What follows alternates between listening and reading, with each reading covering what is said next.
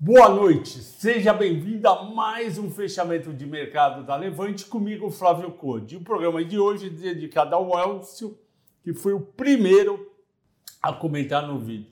Bovespa, ao contrário dos últimos quatro dias, operou o dia inteiro em alta e fechou com alta de 1,25 aos 104.397 pontos e um volume de 33 bilhões, é um volume muito bom, mostrando que vários investidores estão acreditando que já caiu bastante. Mas o que realmente ajudou foi que o petróleo subiu 5 e o minério subiu 2,5. Isso daí anima, porque são duas ações bem pesadas e ainda tem siderurgia e outras de petróleo que também subiram junto.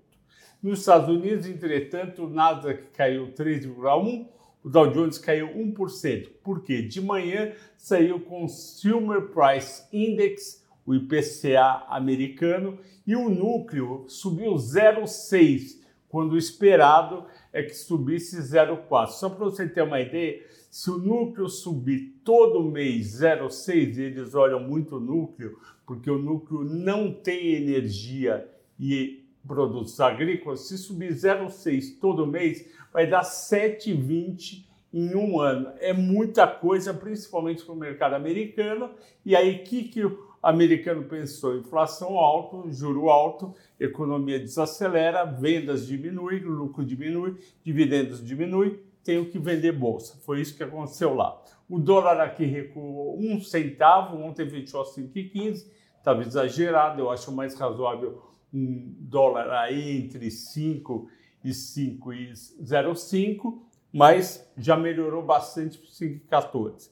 E as ações que mais subiram foram Petrobras com 5,04, PetroRio e Vale.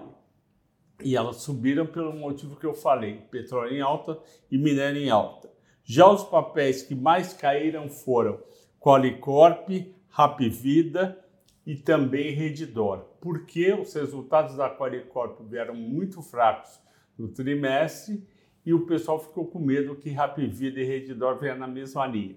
Além disso, o investidor não esqueceu que foi aprovado na semana passada o piso nacional de enfermagem em pouco mais de 4 mil reais. Isso aí significa um custo maior, principalmente para os hospitais. E vocês pediram hoje que eu falasse, deu quase empate, Petrobras com 43, Vale com 41%. Parece que eu estava adivinhando hoje, às 8 horas da noite, parece que eu estava adivinhando, está saindo o vídeo mata-mata Petrobras versus Vale, analisando os resultados do primeiro trimestre das duas e a perspectiva bem, ok? Então assistam que vale muito a pena. É isso, pessoal. Até amanhã. Bom descanso e bons negócios.